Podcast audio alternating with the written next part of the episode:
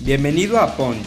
En este episodio encontrarás una fascinante plática con una gran personalidad, quien por medio de su historia nos inspirará a volvernos imparables. Además, nos dará grandes consejos de vida y nos contará cómo ha podido levantarse de los knockouts que ha recibido. Prepárate para aprender y disfrutar. Esto es Punch y yo soy Elio Mizrahi. Hola a todos, bienvenidos a nuestro primer episodio de Punch. Hoy estoy muy feliz ya que además de finalmente poder compartir con ustedes este proyecto y este sueño, tenemos una invitada súper especial para mí. Ella es Mariana Ochoa y vamos a conocer un poco más de ella. ¡Hola! Elio, gracias por invitarme a este proyecto, no solo de, un blog, no solo eh, de contarnos cosas, sino lo veo yo como un proyecto tuyo de vida, ¿no? Donde vas a aprender un montón de, experiencias, vas a ganar un montón de seguidores y, y esto te va a llevar a crear muchas más cosas. Sin duda. Mariana nació en la Ciudad de México. Es una mujer sumamente apasionada, disciplinada y entregada, por lo que a los nueve años entró a la Onda Vaselina. Más tarde, OV7, el grupo de pop más importante de nuestro país. Cantante, actriz, empresaria, mamá, youtuber y una mujer que sin duda alguna se ha podido levantar de los ponches que ha recibido. Pues bienvenida Ponch, gracias por tu tiempo, gracias por aceptar esta invitación, qué honor tenerte aquí con nosotros. Gracias, Eleonor, qué, qué, qué pena que digas en qué año empecé mi carrera, ustedes no habían ni nacido. Pero bueno, aquí es un placer para mí también. Siempre al inicio de cada episodio vamos a tener una sección de preguntas llamada la 5D. Son cinco preguntas completamente random, con, con respuestas cortas para poder entrar en el tema, ¿va? Ok, soy pésima para esas, pero ok. ¿Cuál es tu pasión? Cantar. ¿Tu motor en la vida? Mis hijos. ¿Qué don te gustaría tener? Ah, eh, paciencia. ¿Cuál es tu mayor miedo? No sé, con esta pandemia, es, perdón que esta no te la voy a poder contestar con una palabra, pero yo creo que el mayor miedo de todos es como eh, perder lo que tenemos y, y, esta pandemia nos, nos ha hecho ver las cosas de una manera distinta, sobrevivir, darle la vuelta a la página o sea, sigo siendo cantante, pero pues en este año no puede haber conciertos. Entonces, eh, pues mi mayor miedo lo he ido trabajando este año. Digo, claro que como a cualquier ciudadano de la, de la Ciudad de México, ¿no? Eh, me da miedo, pues, eh, los asaltos, las cosas con violencia, este, todo este tipo de cosas, pero yo creo que uno de mis mayores miedos sí era como que de un día a otro me, me, quitaran la vida que tenía y pues no solo a mí, a todos nos pasó en el mundo. sí, son tiempos muy inciertos para todos. Si pudieras elegir en dónde te gustaría vivir. Me gusta mucho vivir aquí en México, pero me encanta Madrid también. Para cuando sea eh, ya me, vaya a retirar de la cantada. Cuéntanos un poco, ¿cómo eras de niña? ¿En qué soñabas? Uy, me encantaba cantar, bailar. Este, siempre tuve mucha energía. Em, tú, ahora que, conoces a mis hijos me entenderás, ¿no? dirás, ¿de dónde salieron así? Pues sí, la verdad, la verdad, así era yo. Entonces mis papás decían, ay, ¿qué hago con esta niña? Y primero me metieron a clases de ballet, martes y jueves, ¿no? Luego de ballet y tap, lunes, martes, miércoles y jueves. Luego de ballet, tap, jazz y danza moderna. Y me tenían hasta creo que los sábados en clase de baile, de 4 a 8 de la noche. Y, este, y cuando me juntaba con mis primos y, con, mis amigos, eh, pues a mí me tocó con Timbiriche, ¿no? Entonces jugábamos a que mi hermano era Ben y yo era Sasha y cantábamos este, el baile, el baile del sapo y este, en fin, ¿no? Entonces, un día que yo vi a, em, Julisa, que fue la, que juntó a, los integrantes de la Onda Vaselina, anunciar una audición para un proyecto musical, eh, no, hombre, mis, mis, papás casi se mueren cuando les dije que me llevaran, porque Hoy ha cambiado un poco como lo vemos, pero, pero antes era, o sea, como de, ay, eres del medio, ¿no? A fuerza eres drogadicto o eres, o sea, como que estaba, la verdad, mal visto, ¿no?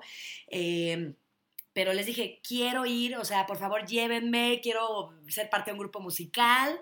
Y solo era mandar una foto y que me llaman y pasé, pasé una audición y pasé la otra. Y fueron como seis audiciones hasta que un día llegué Eh, sí, fueron más de 15 mil niños audicionados y hasta que llegué de repente, eh, pero además ni siquiera les dijeron a los papás primero, nos dijeron a nosotros para que nos, no nos fueran a decir mentiras.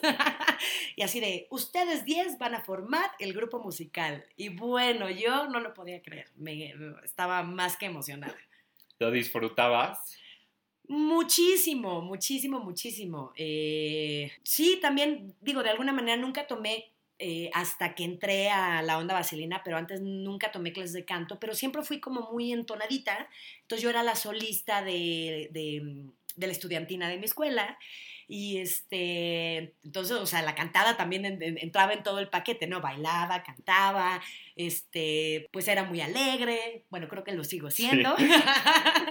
y sí, sí, sí, desde, desde que me dijeron que había sido seleccionada para quedarme en el grupo, la verdad me, me encantó empezaron a hacer muchos sacrificios y ya pasar de la clasecita de ballet en la esquina de tu casa a ir y recorrer el periférico una hora para llegar al ensayo, estar cuatro horas en el ensayo, regresar, llegar a hacer tareas, que tus papás te digan, me bajas una calificación y te saco de ese grupo, ¿eh? ¿Me escuchaste muchachita?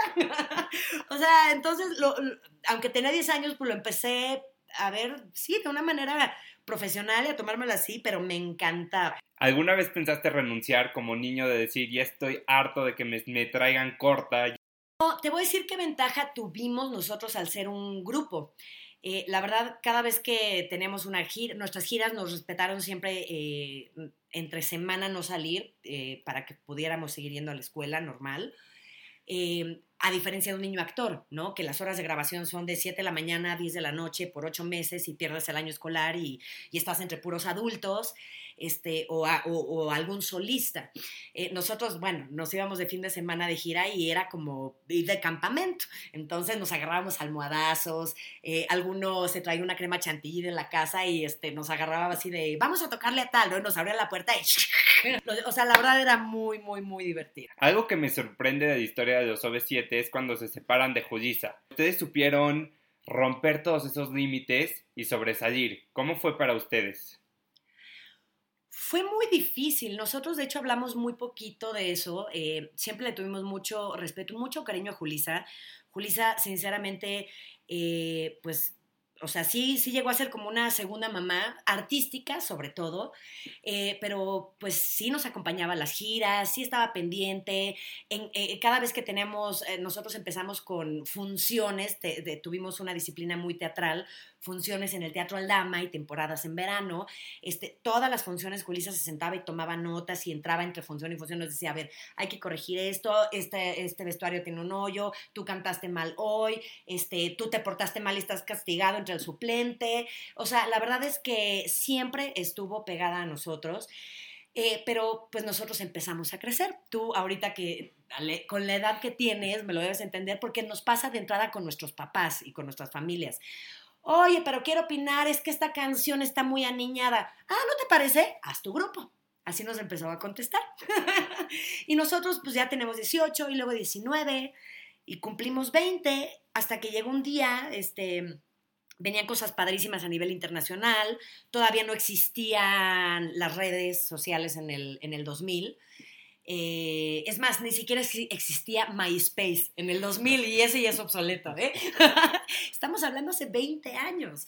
Eh, nosotros ya llevábamos 14 años con, no, 11 años con Julisa y queríamos invertir, íbamos a un festival de radio y, le decíamos a Julissa, vamos a meter esto de, no, pero pues eh, meter bailarines o meter un, algo de producción es gastar y los festivales son gratuitos, es promoción, pero eso nos va a hacer la gira, y, o sea, es promoción, exacto, la gente te está viendo, se levanta algo, no, no, no, yo no quiero gastar, hagan su grupo, pongan su dinero, ¿no?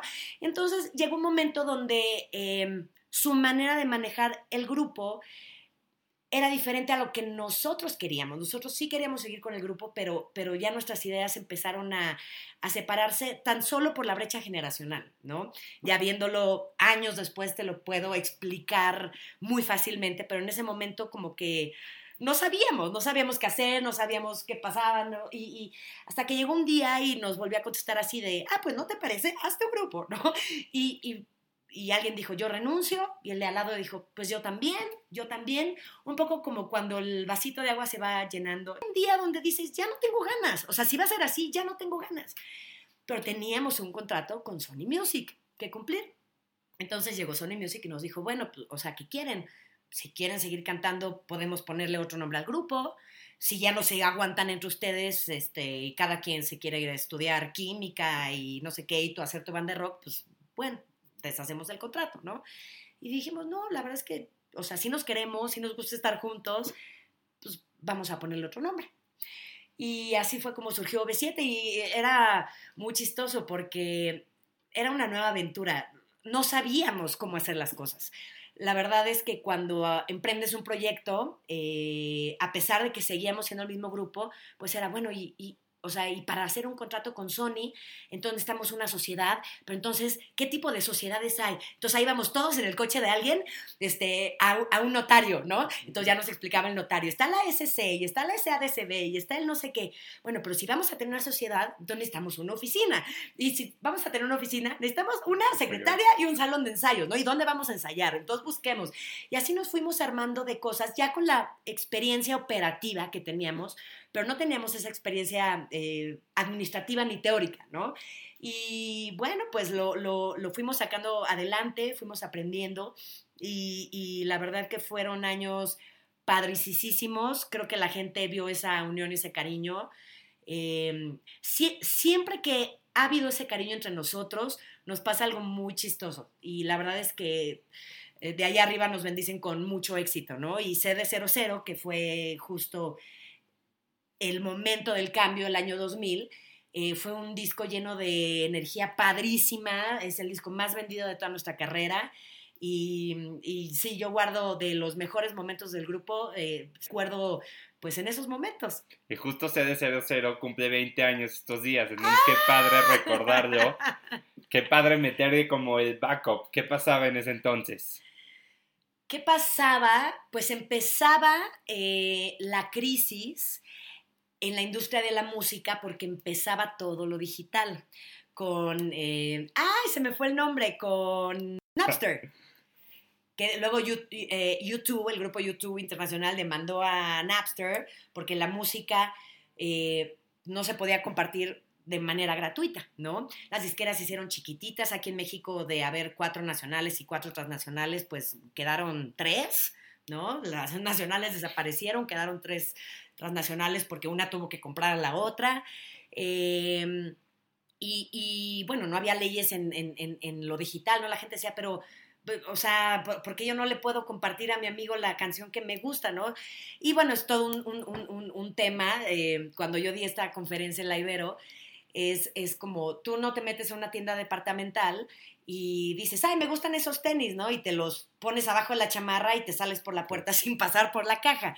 Em, es, un poco eso, ¿por qué? Porque producir la música lleva, eh, ahora sí que todo un proceso contratas a los músicos, contratas un estudio de grabación, contratas a un productor, está el cantante, está la disquera que manda eh, producir, eh, ahora sí que el, vinil, bueno, ahora eso ya es obsoleto, por cierto, todavía se producen para algunos como de nuestra edad, ¿no? Algunas este, versiones clásicas, pero em, hay, hay, hay regalías para quien compone la canción, no siempre quien la canta es quien compuso la canción, ¿no? Entonces es de ay, tú, tú me compusiste la canción, pero yo la canto y no te pago nada, no, se mueren de hambre los compositores, ¿no?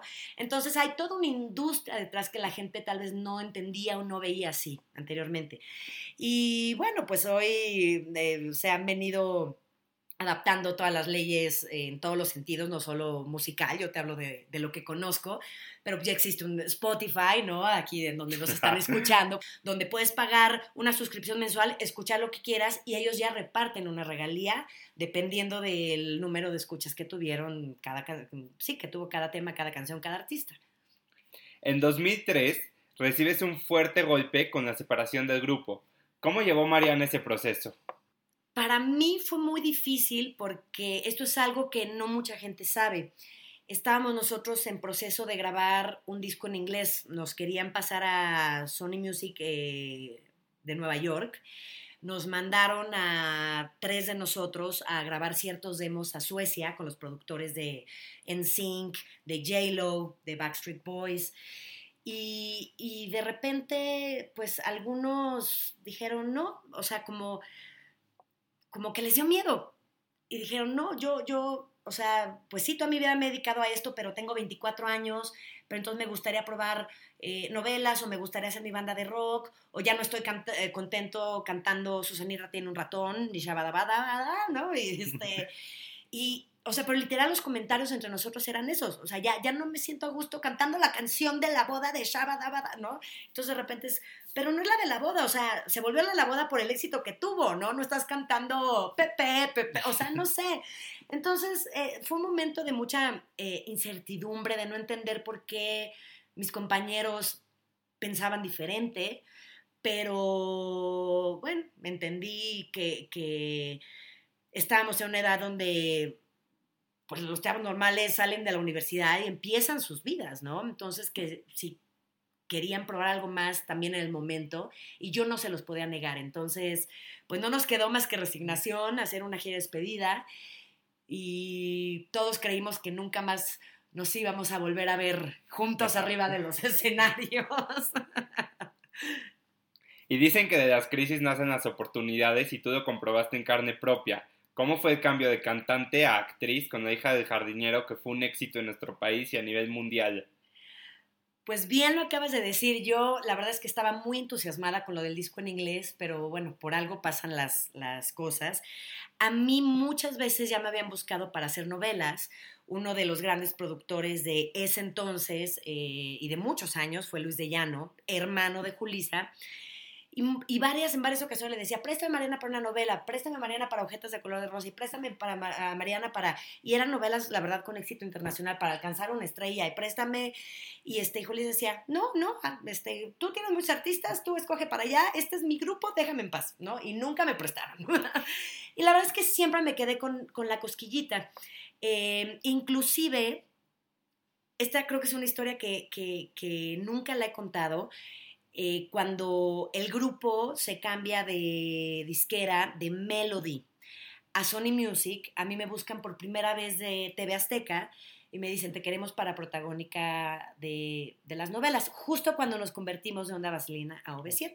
Y fui yo con mi papá a hablar con los directores, yo tenía un compromiso de contrato con Sony y con el grupo, pero sí, sí, les dije, la verdad es que a mí sí me encantaría tomar esta oportunidad, eh, desde hace mucho quiero hacer novelas, me dijeron, pues es que si el grupo no va con los que están ahorita, no va.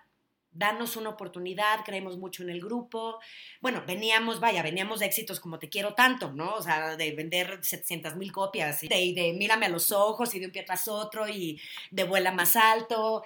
Y entonces eh, mi papá tenía muchas frases y era un señor de pocas palabras, pero muy observador. Me decía, hija, al buen entendedor, pocas palabras si tú te cierras esta puerta siendo necia, o sea, si es una oportunidad, pero Sony ahorita le quiere apostar al grupo, date la oportunidad, dale la oportunidad y después se abrirán otras, ¿no?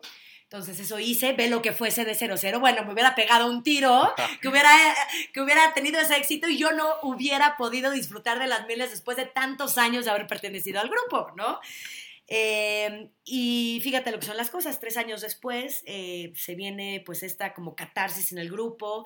Em, creo que como chavos también abusamos un poco del trabajo, te voy a decir porque empezamos a, a tener mucho éxito y entonces eran conciertos y conciertos y 15 conciertos al mes y entonces los días que, que regresábamos ensayábamos y éramos todos súper obsesivos y de 30 días del mes de verdad descansábamos dos tardes, y entonces llega un momento en el que también el ritmo nos cansó. Entonces, bien, bien dicen por ahí que hay que tener siempre una cruz de equilibrio, ¿no? Eh, está muy bien que tengas éxito, está muy bien que trabajes mucho, pero siempre date tiempo para tu familia, siempre date tiempo para ti, siempre date tiempo para dormir bien. Em, y, bueno, vino esta catarsis. Eh, yo no tenía nada, ¿no? Y de repente de ofrecimientos de novelas y de ofrecimiento acá, y de repente decidimos hacer la gira del adiós y, y yo no tenía nada. Entonces, eh, pues bueno, empieza la gira del adiós y por ahí de, de mayo o de junio, no, principios de junio, los últimos dos conciertos fueron en junio. del 2003. Y en junio me buscan de TV Azteca y me, y me dicen, Mariana, la tercera es la vencida y si en esta nos dices que no, no te volvemos a buscar. Te buscamos en el 2000 para esto. Te buscamos el año pasado para que fueras este, junto con Jair, eh, la protagonista de, no me acuerdo cómo se llamaba la novela, pero también tuvo bastante este, éxito. Y en esta ocasión, este, pues te queremos de protagonista de las 8 de la noche. Eh, ahorita tenemos enlatados. Eh, los enlatados son pues las producciones que ya fueron hechas. En este caso, Azteca estaba usando películas mexicanas de, de hace años, ¿no? Porque mm, habían sufrido de tener muy bajos ratings, no tenían dinero para producir y le estaban volviendo a meter. Eh, eh, la academia había sido un suceso y entonces venían ahora con todo para el horario de las 8 de la noche y me estaban buscando.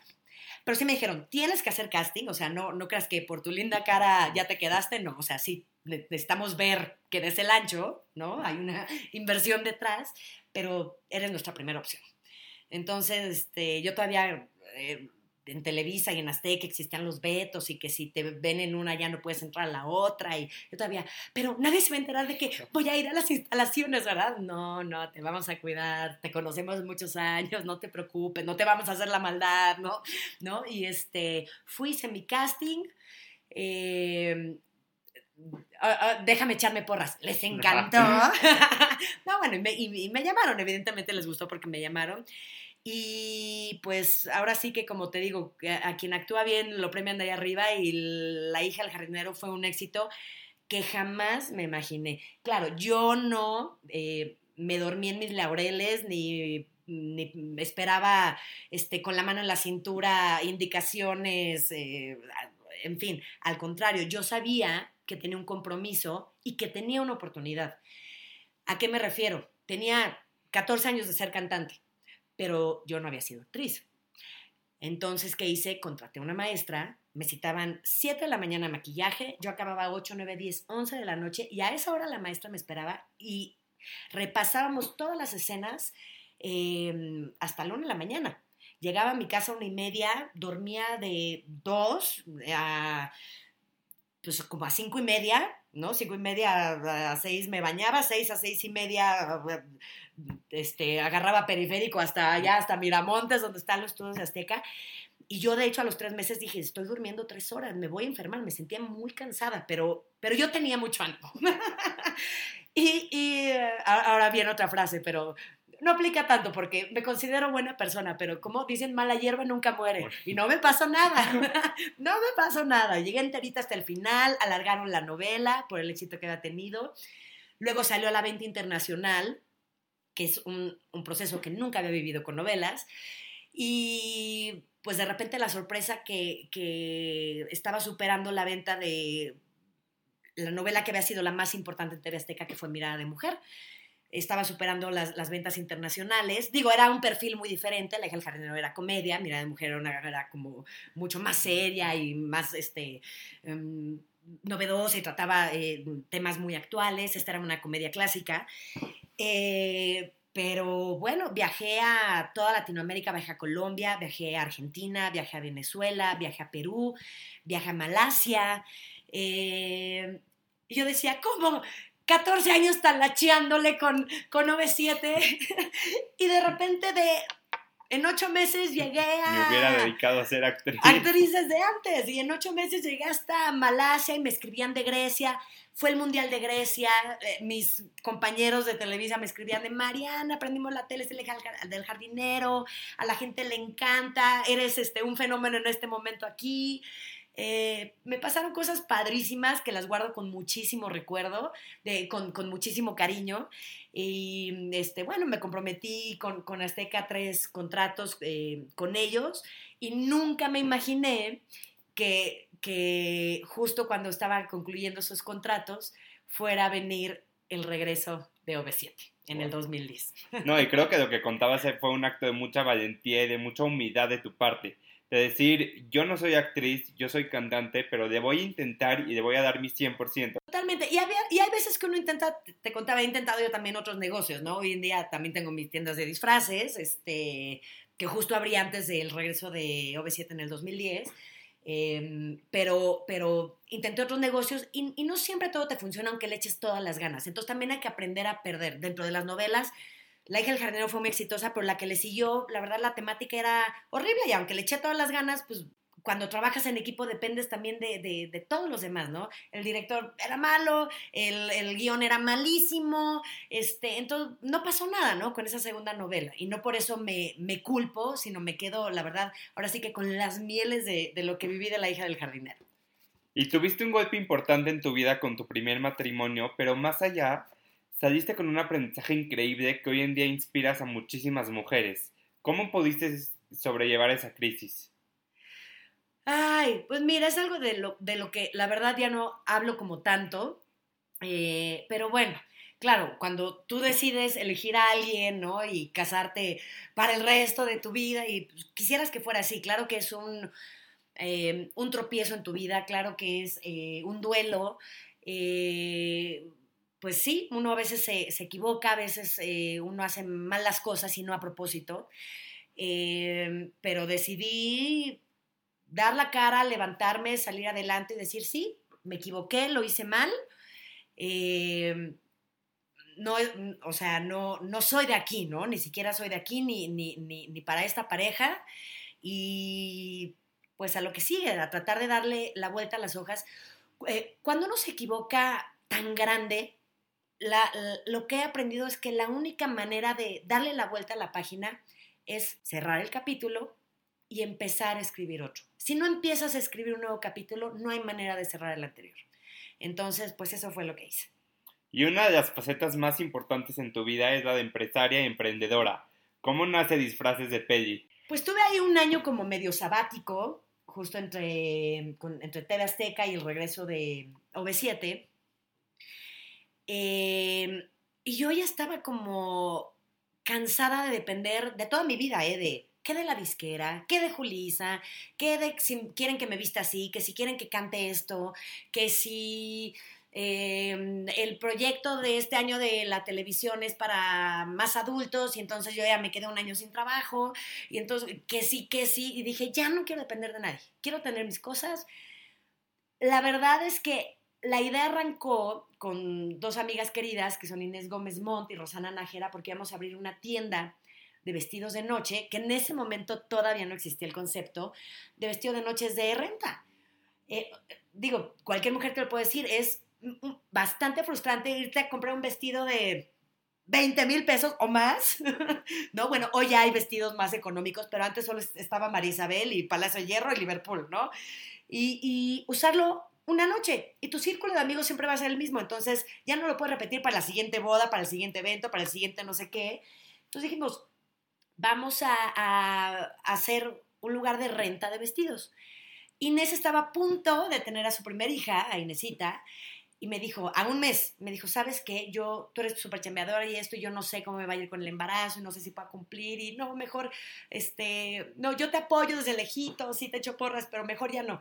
Eh, Rosana también pasó ahí por un momento de, crisis económica, ¿no? Y entonces ya no me alcanzaba para el lugar grande, pero tenía ahí un ahorradito y dije, bueno, me, me, alcanza para el local chiquito, pero pues ya no me alcanza para los vestidos. Entonces, este, y mi hermano me había dicho, eh, ¿y por qué en tu tienda de vestidos de noche, por qué no pruebas? Hay una pared de disfraces.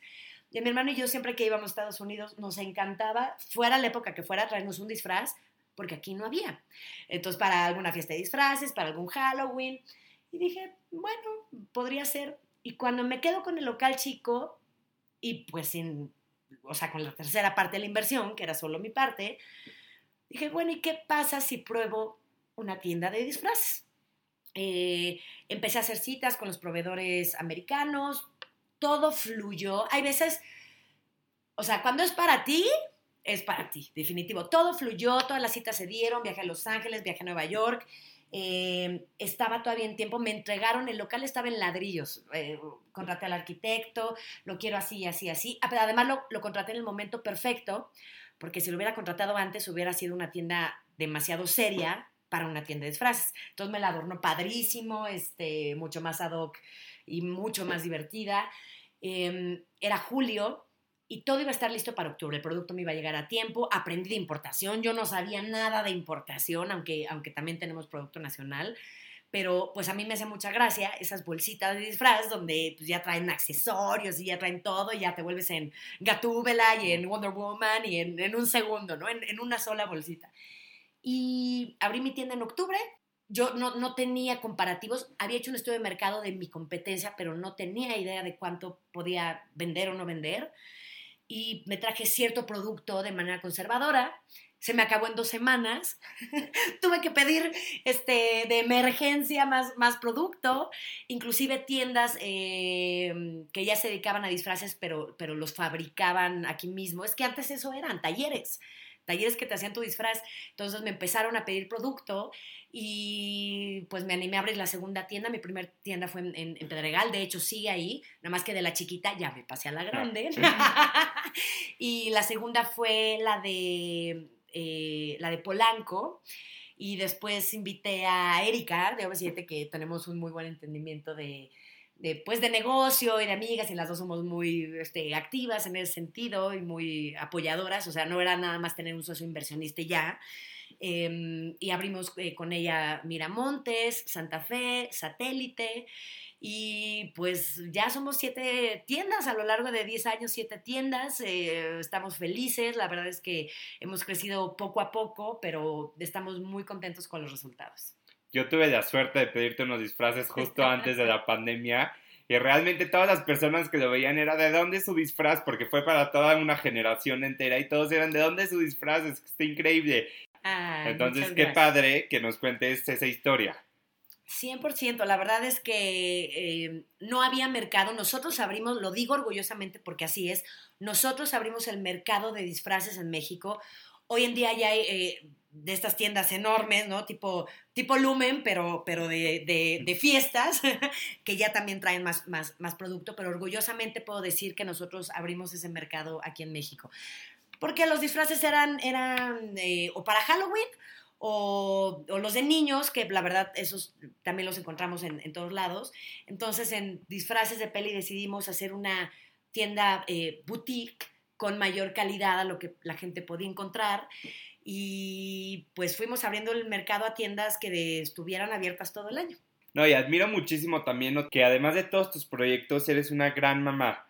¿Qué consejo le puedes dar a todas esas mamás que quieren seguir creciendo profesionalmente para poder lograr encontrar ese balance entre lo profesional y lo personal?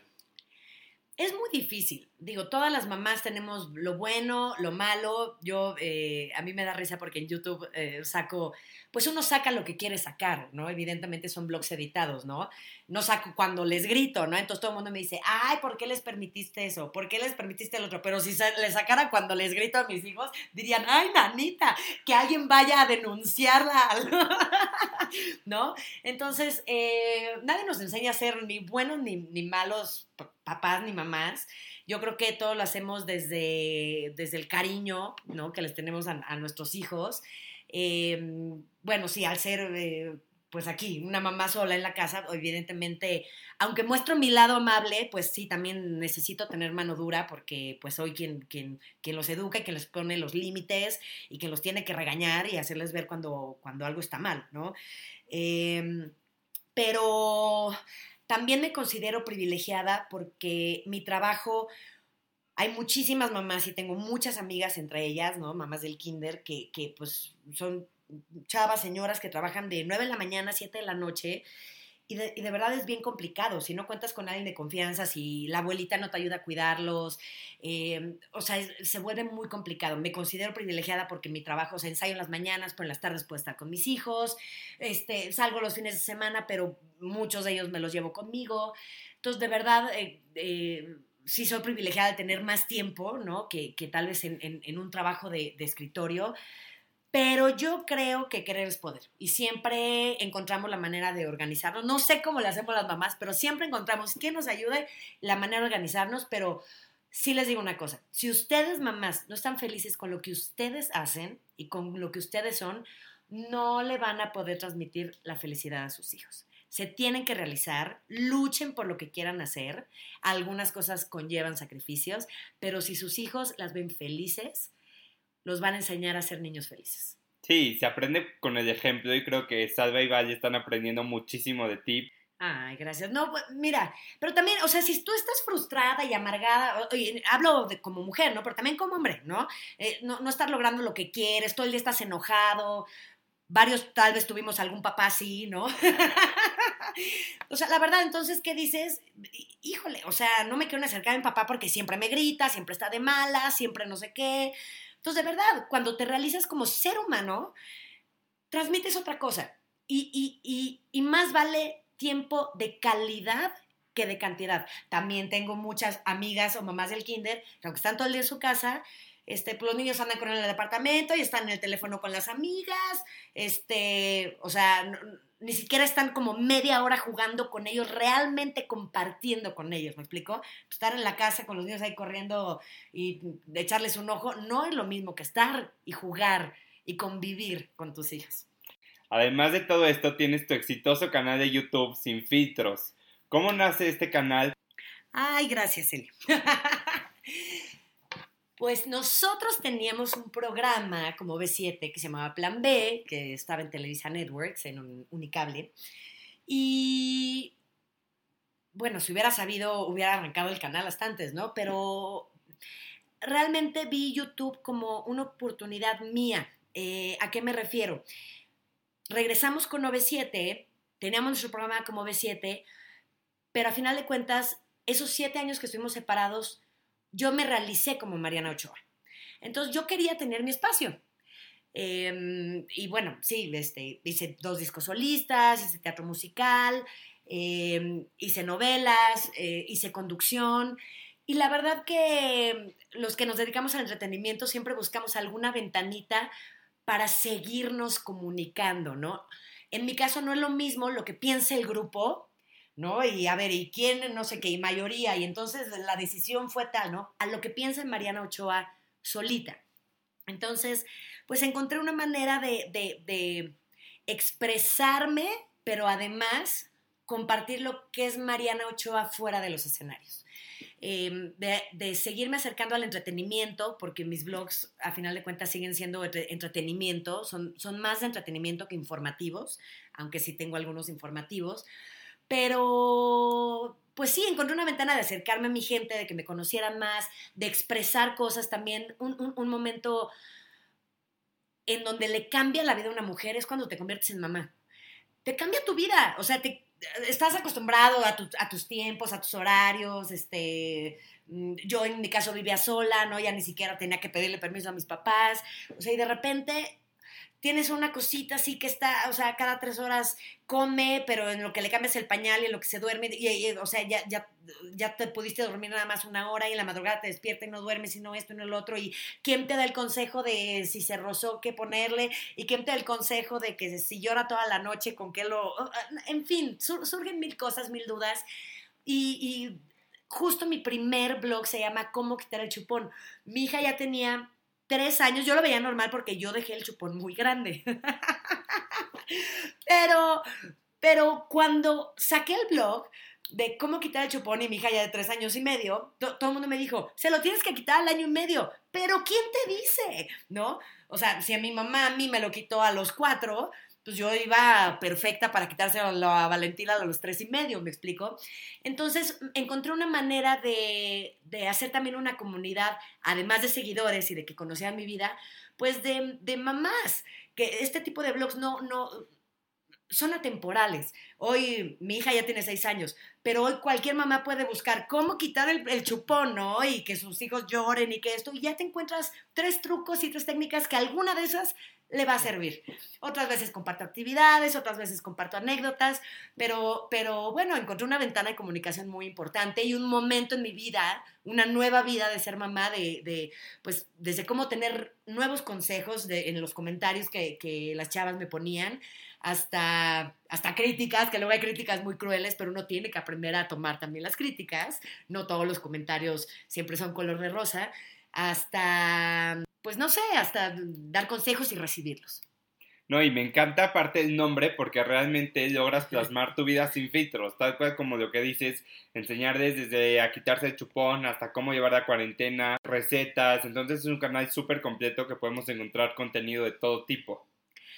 Sí, eh, la verdad he aprendido a medirme un poquito porque conforme mis hijos van creciendo, sobre todo Valentina, me doy cuenta que sus amiguitas de repente también ven mis blogs y de repente dije sin filtros y si se me sale alguna grosería que no importe y que si, eh, digo, no, no es de que no se puedan decir groserías en mi canal, pero, pero el sin filtros es, es eso, o sea, me muestro como soy, opinen lo que quieran, así soy.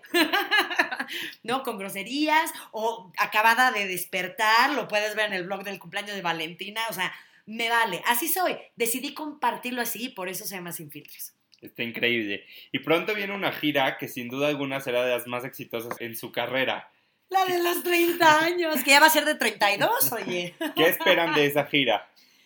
Ay, la verdad va a ser un momento único. Eh, sí ha sido muy frustrante, pues todo lo que, lo que ha pasado con la, la pandemia. De por sí esta, este festejo de 30 años se había retrasado ya un año porque eh, Erika quedó embarazada, porque estábamos también, la G de los 90 se empezó a dar más y más y más hacia el final y decidimos alargar ese año con esa gira. Eh, y de repente ya en plenos ensayos, con más de, con casi todo el show puesto, chin, la pandemia, ¿no? Y todos esperanzados así de, bueno, regresando de Semana Santa, ya todos regresan a sus actividades igual, ¿no? Y pues, tuvimos que mover los conciertos de mayo. Eh, todavía no hay una ventana, cada semana siguen cambiando las cosas, eh, no hay una ventana de si los vamos a poder, vamos a poder arrancar esta gira tal vez para finales de año o si de plano se a, a 2021, la verdad es que lo desconocemos, ojalá tuviera la bolita mágica para predecir el futuro. Sinceramente creo que hasta que no hay una vacuna, eh, o sea, eventos masivos de 10.000 personas, no hay manera de ir al Auditorio Nacional con sana distancia, la verdad, ¿no? Entonces yo creo que hasta que no hay una vacuna, no se, va, no se van a poder reprogramar eventos pues masivos de 10.000 personas.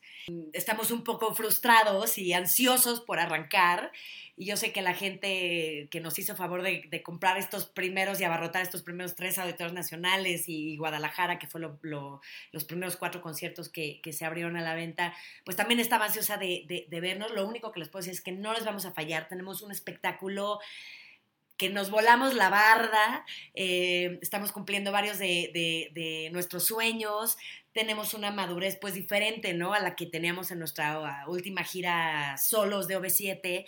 Estamos los siete juntos después de muchos años de no estarlo y va a ser una gran celebración. Sean de 30 o de 32, pero va a ser una gran, gran, gran gira porque no vamos a dejar que nada ni nadie eh, se quede corto con todas las expectativas que nosotros tenemos y que la gente también tiene.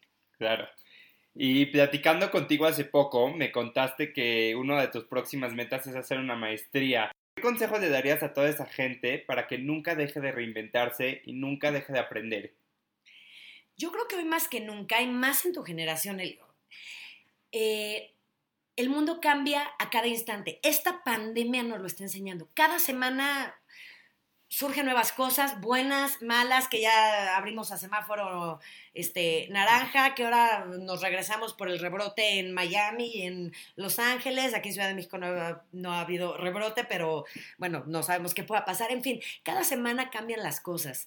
Em, eh, la pandemia nos lo vino a enseñar de una manera muy cruel, pero la verdad es que con todo lo digital y la tecnología, las cosas cambian en una velocidad que no te imaginas. Entonces ya no podemos planear de aquí a cinco años, te tienes que estar reinventando todo el tiempo.